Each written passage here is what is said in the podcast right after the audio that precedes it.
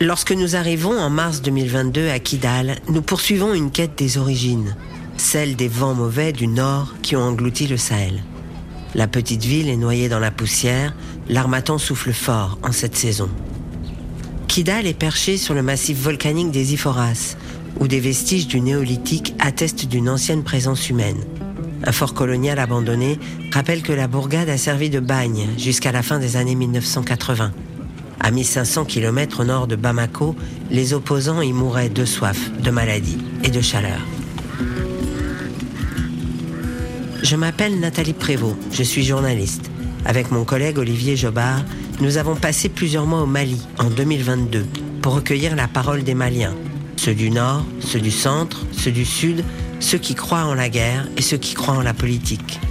Moi, je ne suis qu'un témoin dans cette affaire, celle qui passe la parole, je n'ai pas choisi un camp.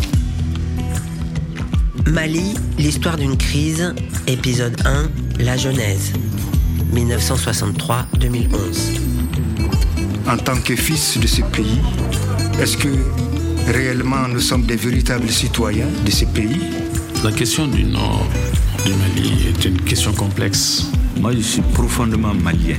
Le Mali, c'est un pays de melting pot.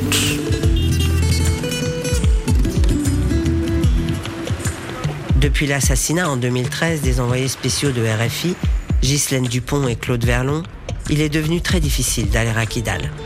L'accès aérien est interdit aux journalistes français. Nous sommes contraints de venir par la piste, escortés par des combattants des mouvements rebelles armés de l'Azawad, le nom que donnent les indépendantistes touaregs à leur nation. Malgré le calme apparent qui règne en ville, nous sommes sous surveillance permanente. La menace d'enlèvement est toujours là. Kidal est le berceau et le bastion des rébellions. On le voit au graffiti qui célèbre les grandes dates des luttes passées, à un char de l'armée malienne transformé en monument sur un rond-point. Cette petite ville est un symbole irritant pour les élites au pouvoir à Bamako. C'est ici qu'a débuté le conflit qui fracasse le Mali depuis près de 12 ans, lui-même hérité de décennies de brutalité et d'incompréhension, des grandes sécheresses, de l'exil et de la rancune. L'indépendance du Mali en 1960 n'a pas laissé de souvenirs à Kidal. Mais les chefs locaux, voyant partir les colons français, réclament alors leur propre pays. Cette première rébellion est matée par l'armée malienne en 1963 avec l'aide de l'Algérie et du Maroc qui soutiennent le premier président du Mali indépendant, Modibo Keïta. Nous savons que l'indépendance politique ne résout pas automatiquement tous nos problèmes, mais elle nous permet de les poser nous-mêmes. Aujourd'hui décédée, Fatimata Waled Sidati a vécu ces événements alors qu'elle était âgée de 11 ans. Lors de la rébellion suivante, en 1992, elle a perdu son mari, tué par l'armée malienne dans la région de Tombouctou avec 11 autres employés Touareg d'une ONG norvégienne. Ensuite, elle n'a plus quitté Kidal, embrassant pour toujours les couleurs de l'Azawad. Nous, on a quitté notre village. On a dû quitter notre village, Tel Abit, à côté de Kidal. On nous a dit qu'on ne pouvait plus rester ici. Comme la rébellion avait commencé, le gouvernement ne faisait qu'assassiner les hommes. Quand il trouvait quelqu'un, il l'assassinait. Même si tu disais ⁇ Je n'ai jamais vu de rebelle ⁇ il n'avait pas confiance en toi. On t'assassinait ou on te mettait en prison. Alors qu'on approchait Timaouen, on a rencontré les militaires. Ils nous ont embarqués. On est arrivé à Kidal. On nous a mis en prison ici pendant deux mois. Nous, les enfants, on était malades à cause de la faim. Les chefs coutumiers locaux sont châtiés sous les yeux des populations, convoqués pour assister à leur disgrâce. Ils ont amené Ladi. Ils ont amené Aladi à Gala. Ils ont fait sortir les enfants des classes en leur disant Venez voir votre patron, Aladi Agala. Venez le voir, il est ici. Applaudissez, applaudissez, applaudissez. Ils ont emmené Aladi, lui ont enlevé tous ses habits et ils l'ont laissé en culotte. Puis ils l'ont mis en prison. Ils en ont amené un autre qui s'appelait Alou Salem. Voici Alou Salem, voici Alou Salem, votre patron, le voilà aujourd'hui. À chaque fois qu'ils arrêtaient quelqu'un, les militaires nous faisaient venir et nous disaient ⁇ Venez voir !⁇ C'était pour nous choquer seulement, nous faire du mal. Ils ont assassiné trois chefs de fraction ici. Ils ne faisaient qu'assassiner les gens. Mohamed Agaharib a le même âge que Fatima Tawalet Sidati. Il a été témoin des mêmes événements. Son français est meilleur, il est enseignant de formation. J'étais très jeune, hein, je, ne, je ne saisis pas exactement ce qui s'est passé réellement. Mais je sentais, chaque jour qui passait, je sentais quelque chose euh, qui n'était pas normal. On a assisté à des scènes, des scènes incroyables, c'est-à-dire des massacres, des gens euh, pour lesquels on creusait leurs tombes et on les alignait.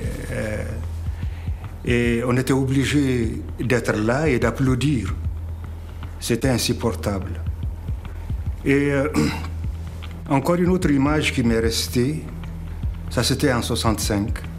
Les acteurs de cette rébellion ont été arrêtés en la personne de Zaid Agataer et ses compagnons.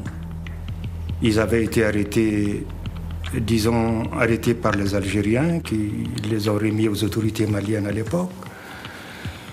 J'étais à Gao, hein, j'étais au collège à Gao. On les a mis dans une jupe. Je venais de sortir de la classe. On les, je voyais un attroupement qui courait derrière cette jupe. C'est-à-dire que c'était un trophée. On les présentait comme un, trophée, un trophée de guerre. Ils étaient nus, enchaînés, et c'est une image qui m'est restée à jamais. Et c'est là que j'ai compris que quelque chose est né en moi. Donc tout ça nous oblige aujourd'hui à se poser des questions, en tant qu'humain d'abord, en tant que fils de ce pays, soi-disant. Est-ce que réellement nous sommes des véritables citoyens de ce pays Les premières graines de la rébellion ont été semées en 1963. Mais elles ont germé dix ans plus tard, en 1973, à la faveur de la grande sécheresse qui s'abat sur le Sahel et anéantit les hommes et les troupeaux. Celui qui est chargé de nous transporter sur les pistes du Nord est le colonel Adgaimar Ag al-Hosseini, un Touareg de la région de Gao. Il avait six ans en 1973. Au matin, pendant que notre escorte replie le camp, dans la zone où il a failli mourir de faim, il nous raconte. Avant ça, il n'y a aucun encadrement de la population nomade. Donc ils sont retrouvés, les orphelins, dans la nature. On s'est éparpillé. Ma mère et mon père et mes frères sont partis dans une zone. Moi, avec ma grand-mère, avec euh, mes cousins et notre oncle, on a parti dans une zone. Donc dans cette zone où je suis là, on est parti jusqu'à tous les animaux qui sont morts. Il nous reste des ânes, un cheval. Sur la route, il n'y a rien à manger. Il y a un arbre là, je ne le vois pas ici là. On prend ces feuilles et ils vont chercher les feuilles des arbres là. Ils vont les cuire, cuire, cuire, cuire. Agal Rousseini et sa grand-mère seront sauvés par un parent venu à leur rencontre avec des chamelles et un peu de grain. À la fin de la sécheresse, le cheptel est détruit à 80%. Que faire? Les bergers ne sont pas allés à l'école, ils ne connaissent aucun métier. Comme beaucoup d'autres, fin 1979, Agal Hosseini quitte le pays. Il a 11 ans. Certains partent en Mauritanie, en Algérie, jusque dans les pays du Golfe. Un grand nombre choisit la Libye. Là-bas, ils apprennent les armes et la révolution. Ça a renouvelé la chanson de rébellion de 63 dans la tête des gens. C'est en Libye que les acteurs de la rébellion des années 1990 se préparent, Nigériens et Maliens côte à côte. Le colonel Kadhafi leur a ouvert les portes du pays. Il a besoin de soldats pour les opérations extérieures de son armée, notamment au Liban et au Tchad. Et il soutient volontiers ceux qui s'opposent au président du Niger, Séni Kounché, avec qui il est en conflit, contrairement au président du Mali, Moussa Traoré, qu'il ménage. Pour le moment, il offre aux Touaregs un sanctuaire et des moyens de s'organiser. Mohamed Agha raconte les premières années du mouvement, porté alors officiellement par les Touaregs nigériens. Il manque de peu le congrès constitutif de 1981 après un long périple jusqu'à Tripoli.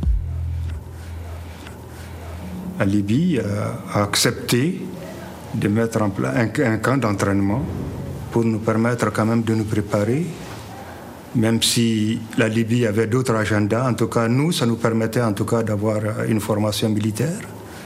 La Libye avait comme agenda peut-être de nous utiliser pour aller dans d'autres fronts. Mais ce qui est sur nous, ça nous arrangeait. Donc on a bénéficié de cette formation, de cette retrouvaille d'abord, parce que se retrouver, ce n'était pas facile, et ensuite de créer un embryon solide. Aga ne fera pas partie des combattants armés. C'est dans le champ politique qu'il s'active. En 86, nous avons fait le deuxième congrès en quelque sorte, en Libye, qui a donné naissance justement au mouvement auquel aujourd'hui nous adhérons, 86-87. Comment s'appelait le mouvement à l'époque? C'est le MPLA, initialement. Mais les Libyens ne voulaient pas avoir de problèmes avec euh, le Mali à l'époque. On était en quelque sorte sous le couvert du mouvement nigérien. Parce que la Libye combattait ouvertement les autorités nigériennes à l'époque. Donc on était sous le couvert de ce mouvement-là et on était ensemble avec les Nigériens. Et c'est après, nous, nous nous sommes organisés, nous avons fait notre congrès, nous avons créé notre mouvement en 86.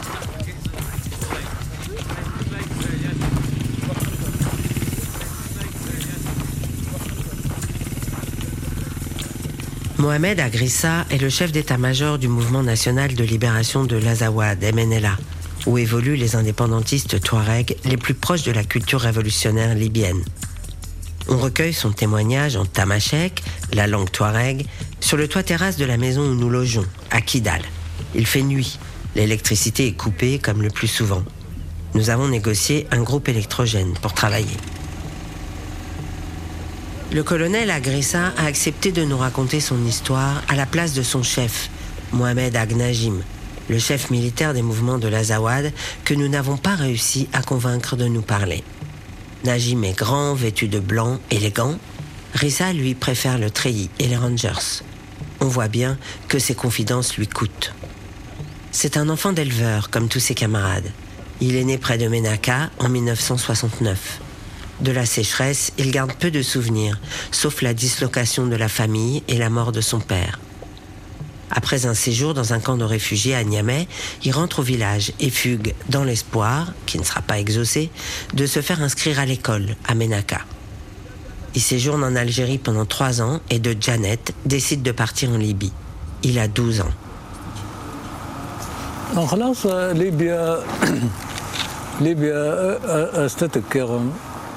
Je suis allé en Libye avec des gens que je connaissais et je me suis retrouvé à Oubari, où j'ai pu aller dans une médersa. Ils m'ont inscrit en première année, l'équivalent du CP. C'était en 1981.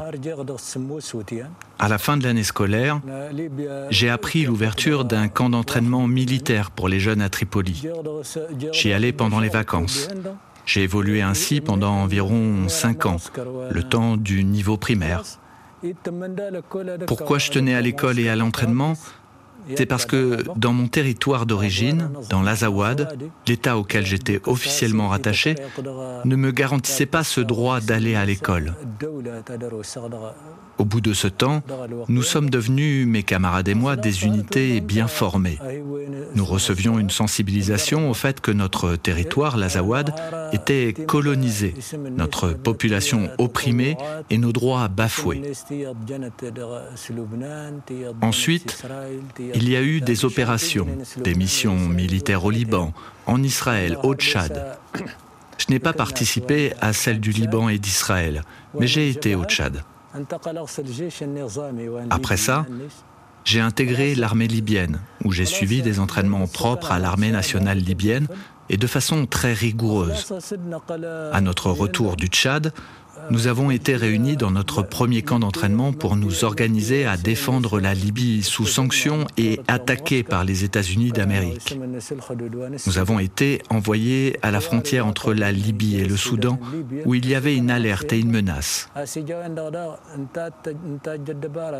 Nous avions notre propre objectif dans tout ça.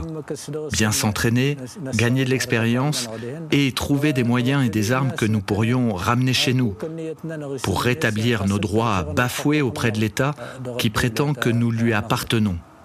Voilà.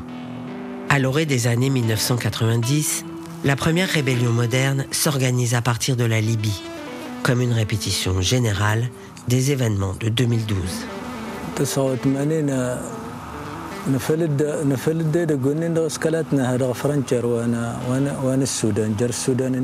Nous avions quitté nos positions à la frontière avec le Soudan. Nous étions beaucoup d'unités combattantes et nous nous sommes retrouvés au camp du 5 mars et nous avons pris la décision de rentrer chez nous. Nous nous sommes répartis en groupes de 5 et de 2 pour le chemin du retour. Nous avons fait le trajet comme des passagers sans armes qui quittaient la Libye et rentraient chez eux.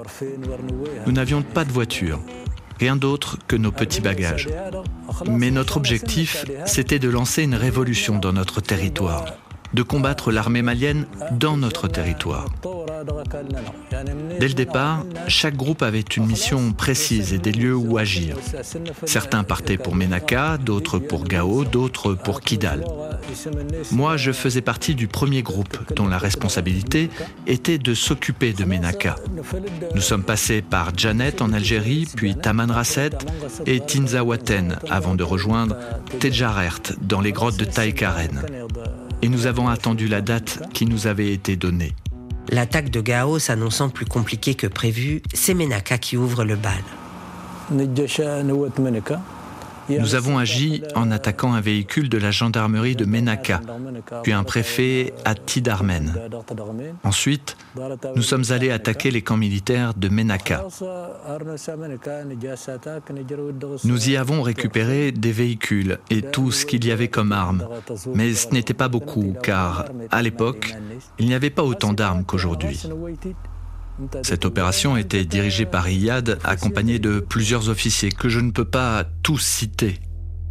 Iyad, c'est Iyad Arrali, un natif de Kidal qui dirige aujourd'hui la galaxie d'Al-Qaïda au Mali, au Burkina Faso et au Niger. À l'époque, il est le premier des chefs militaires, au titre du mouvement populaire pour la libération de l'Azawad, qui éclatera par la suite en sous-groupe communautaire. Mohamed Agrissa poursuit.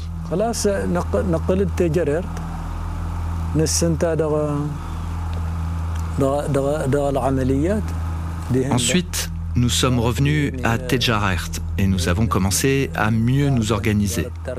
Après, nous avons attaqué les camps de Tarkint, puis Tinasako, puis Abeara, puis Tukusmen.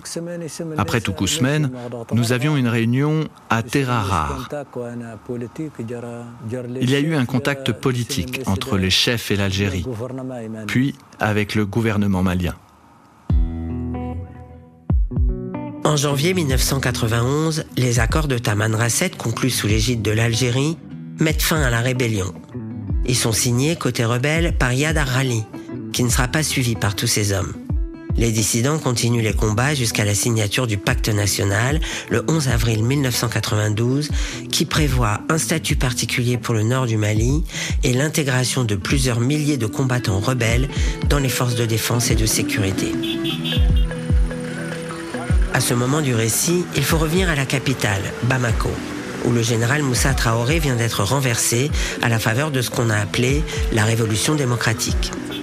Pour évoquer ce moment historique, nous rencontrons dans son élégante maison l'un de ses grands acteurs, l'ancien leader étudiant Thierry Dramé, plusieurs fois emprisonné et torturé par le régime militaire et plusieurs fois ministre après 1991 les syndicats souffraient, les partis politiques, les partis politiques clandestins souffraient. Il y avait une répression sans nom. À tel point que quand il y a eu l'éclosion du mouvement démocratique à partir de 1990, qui a conduit au renversement du régime en mars 1991, c'était une incroyable explosion de joie. Euh, Surtout que ça a duré quand même, hein, ça fait, près, de, près, de 23 ans. Près de 23 ans, ponctué de règlements de compte entre les militaires eux-mêmes. 1991-92 était une période particulière de l'histoire du Mali. C'était une effervescence post-insurrection, une effervescence post-révolution qui n'est comparable à rien d'autre. Mais aussi, c'est un contexte où l'État venait d'être renversé et où les anciens réflexes se trouvaient totalement ébranlés. C'est une période à part qui ne peut être comparée. Ah ouais, ouais, tout à fait, d'euphorie, d'effervescence. De... La question du Nord du Mali est une question, est une question complexe. Même la France coloniale, vers la fin du régime colonial, était confrontée, n'est-ce pas, à des rébellions dans cette partie du territoire. Cela a été géré de la façon que l'on sait, de la façon militaire, avec les résultats que l'on sait, c'est-à-dire qu'ils n'ont pas permis de mettre fin, à ces rébellions. Après, nous sommes arrivés en démocratie. Et la démocratie signifie, suggère que l'on revoit de fond en comble notre approche des problèmes qui sont posés. C'est-à-dire qu'il faut gérer de façon démocratique les questions graves comme celle du Nord, qui touchent les questions de démocratie interne aux sociétés du Nord, qui touchent aux questions de leurs relations avec leurs voisins, mais qui touchent aussi à la question de la gestion des ressources naturelles. Parce que c'est ça le fond des problèmes. Je suis, j'ai toujours été, je le suis encore, un partisan déterminé de la recherche de solutions démocratiques à la crise du Nord, la recherche de solutions par les voies du dialogue, par les voies de la démocratie. Peut-être parce que j'ai eu la chance de connaître euh, ces contrées et leurs habitants en tant que prisonnier à Kidal, à Bouressa, à Menaka, à Telatay. Je fais quelquefois sursauter les gens en exprimant ma reconnaissance au président Moussa Traoré de m'avoir fait découvrir mon pays par la prison, à force de m'envoyer à gauche et à droite, m'envoyer à tel ou tel endroit. J'ai découvert, n'est-ce pas, à mon pays, j'ai découvert le peuple de mon pays.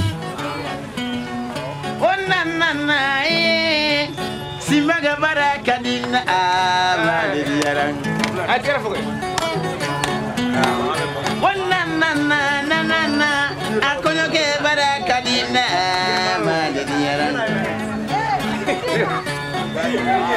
mone baila diya bama. Mone baila diya bama. Mone bidila diya bama jama. Mone baila diya bama. Mama kamalen saramana kedi. Ladia ba yegodi konyoge jamana duma. Il est cool, gentil, il est bon, souriant, il est beau, super intelligent.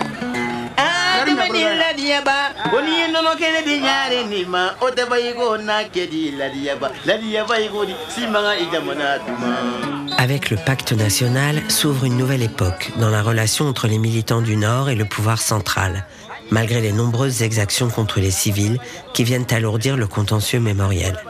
Non plus à Kidal, comme en 1963, mais dans les régions plus peuplées de la boucle du Niger. Les chefs de la rébellion se séparent. Certains choisissent l'intégration au sein des forces armées maliennes, comme El Jacques Gamou, l'ancien adjoint d'Iyad Ali, aujourd'hui général. Son ancien chef préfère évoluer dans l'ombre du pouvoir. Il est le conseiller des présidents Alpha Omar Konaré et Amadou Toumani Touré. Dans ces années-là, Iyad Ali se rapproche du fondamentalisme musulman et il est nommé en 2007 consul du Mali à Jeddah, en Arabie saoudite. Les déçus, eux, reprennent le chemin de l'exil et poursuivent leur carrière dans l'armée du colonel Kadhafi. Le colonel Agnajim, actuel chef d'état-major de la coalition des mouvements de l'Azawad, était, à la veille de la crise de 2012, le commandant de la garnison coiffant tout le sud de la Libye. Les 20 ans qui suivent le pacte national ne produiront aucun changement fondamental dans la gestion du nord du Mali. La décentralisation se fait attendre, le développement encore plus. La paix et la démocratie déçoivent. En 2006, une rébellion suivie de négociations fait à nouveau entendre le bruit des armes. Retour à Kidal. Dans son bureau aux couleurs de l'Azawad, nous interviewons Bilal Aga le chef politique de la coalition des mouvements de l'Azawad. C'est lui qui a organisé notre traversée du Nord et qui veille sur notre sécurité. Il est né dans la région de Kidal, a rejoint la rébellion en 1991 à l'âge de 13 ans. Puis il est parti en Libye, où il a subi une initiation militaire avant d'être scolarisé dans l'école du mouvement, comme l'appellent les militants de l'Azawad. C'est en Libye qu'il obtient son bac, option sciences économiques et politiques. Pour des raisons sans doute politiques qu'il n'explique pas tout à fait, il nous répond en anglais. In the end of 19th, we created what's called uh, À la fin des années 1990, nous avons créé un syndicat, l'Union des étudiants de l'Azawad, pour coordonner les étudiants de l'Azawad, les aider à aller vers leur objectif politique, leur cause, la cause de l'Azawad. Vous savez, ce n'étaient pas des Libyens. Ils étaient là pour faire des études et repartir. Donc les leaders de ce syndicat des étudiants se sont concentrés sur la préparation du retour dans leur pays de ces étudiants. Chaque jour, avant d'entrer en classe, nous chantions les chants de l'Azawad et les chants de la cause. La révolution de l'Azawad n'a jamais cessé. Il y a eu des étapes différentes, militaires, éducatives, sociales. Même Tinariwen, en tant que groupe de musique, c'était pour le message, pour que les gens se souviennent toujours qui ils sont, pourquoi ils sont là ce qu'ils doivent apprendre et comment ils doivent se préparer à rentrer dans leur pays. Et à se battre, bien sûr, pour la liberté. À cette époque, la révolution de l'Azawad ne s'est pas arrêtée parce qu'il y a toujours eu des problèmes entre le gouvernement du Mali et les populations du Nord. Le gouvernement du Mali n'a jamais respecté les engagements signés. Donc il y avait toujours une raison pour un nouveau problème.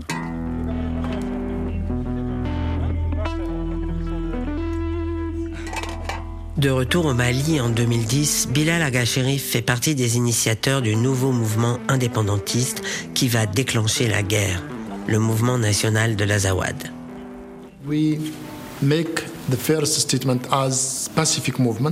Nous avons fait notre première déclaration en tant que mouvement pacifique qui réclamait l'autodétermination du peuple de l'Azawad. Et dans cette même déclaration, nous avons fait savoir que la région de l'Azawad était devenue une région où les groupes terroristes venaient faire leurs activités sous les yeux des autorités maliennes qui ne faisaient rien pour les en empêcher, comme les échanges d'otages européens, les réseaux de trafic, tout cela soutenu par les autorités de Bamako.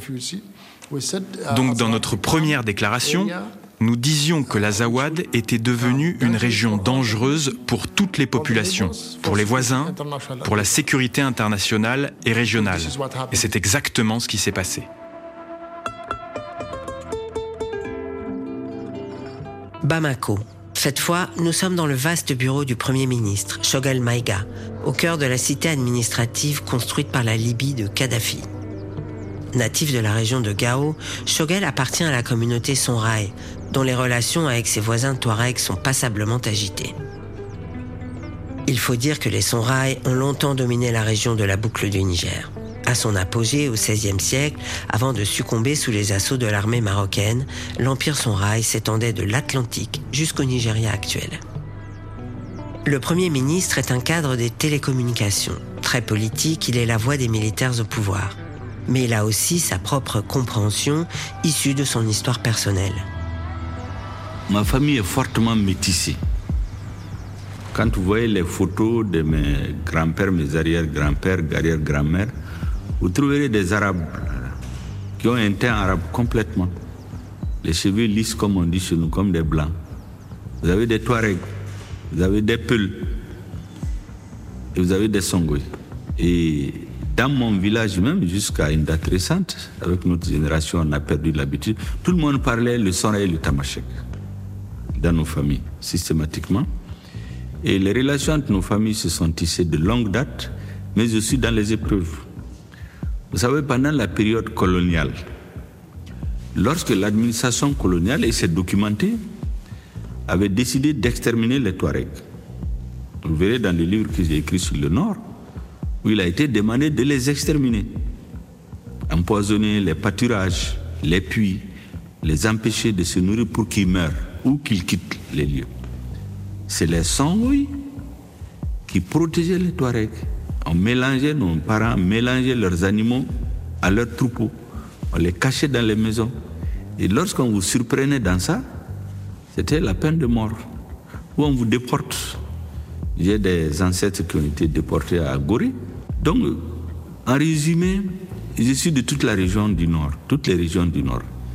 Tombouctou, Gao, Kidal, euh, Menaka. Je suis d'une famille qui est de toutes ces régions. Moi, je suis profondément malien. Malien, le Mali, c'est un pays de melting pot. Vous avez toutes les tribus, qui, à un moment donné où l'histoire, toutes les ethnies exerçaient l'autorité sur les autres. C'était d'abord les Sarakolés, ensuite les Mané, ensuite les Sonrei, ensuite après la chute de l'Empire Songoï, c'était les, petites principautés avec les Touaregs et les Olimeden dominaient tout le monde. Voyez-vous Donc c'est toute cette histoire-là qui m'amène à m'interroger souvent sur les théories qui ont été élaborées ici et là, que parce que la terre appartiendrait aux Touaregs, aux Arabes, aux Sonrei la terre du Nord appartient à tous les groupes ethniques. C'est ça ma philosophie. C'est pourquoi je rejette les thèses des séparatistes et de ceux qui soutiennent leur théorie. On l'a compris, Shogel Maïga est résolument hostile aux revendications indépendantistes du Nord. En cela, il s'inscrit totalement dans la vision des militaires bamakois, dont les rebelles Touaregs sont les ennemis jurés. Reprenons le fil de son histoire. Contrairement à Thierry Dramé, l'étudiant contestataire, Shogel est studieux. Il bénéficie d'une bourse d'études en ex-URSS et adhère à l'Union nationale des jeunes du Mali, le mouvement des jeunes du régime militaire au pouvoir. Pour lui, la division entre Maliens est le fruit de l'administration coloniale. Toute l'administration coloniale, bien sûr, a travaillé à diviser. Parce que pendant l'occupation coloniale, la France a eu deux systèmes au Mali, au Soudan. Avec les Noirs, elle a appliqué le système d'assimilation. Par contre, avec les Touaregs et les Arabes, elle a appelé le système anglophone, indirect rules. On les laissait avec leur culture, ils ne voulaient pas de la culture française, donc on les laissait. Donc pendant les 70 ans de colonisation, il n'y a pas eu de Touaregs et d'Arabes qui ont été scolarisés. Bon, les gens pensaient que ça leur faisait la liberté. Mais l'inconvénient, c'est qu'au lendemain des indépendants, il n'y avait pas de cadre arabe ni de cadre Touareg. Tous les efforts ont été faits pour justement que cette façon de gérer le pays, que l'administration a laissé cette graine de la division ne puisse pas prospérer. Malheureusement, il y avait des États qui avaient intérêt dans la partition qui s'appelle Programme du Mali, dont on continue à faire les frais jusqu'à aujourd'hui. Le Premier ministre estime que le régime de Moussa Traoré a réussi à contenir la rébellion, à sa chute, en 1991, le processus d'intégration des ex-combattants dans les forces armées maliennes ne concernait, dit-il, que 250 hommes.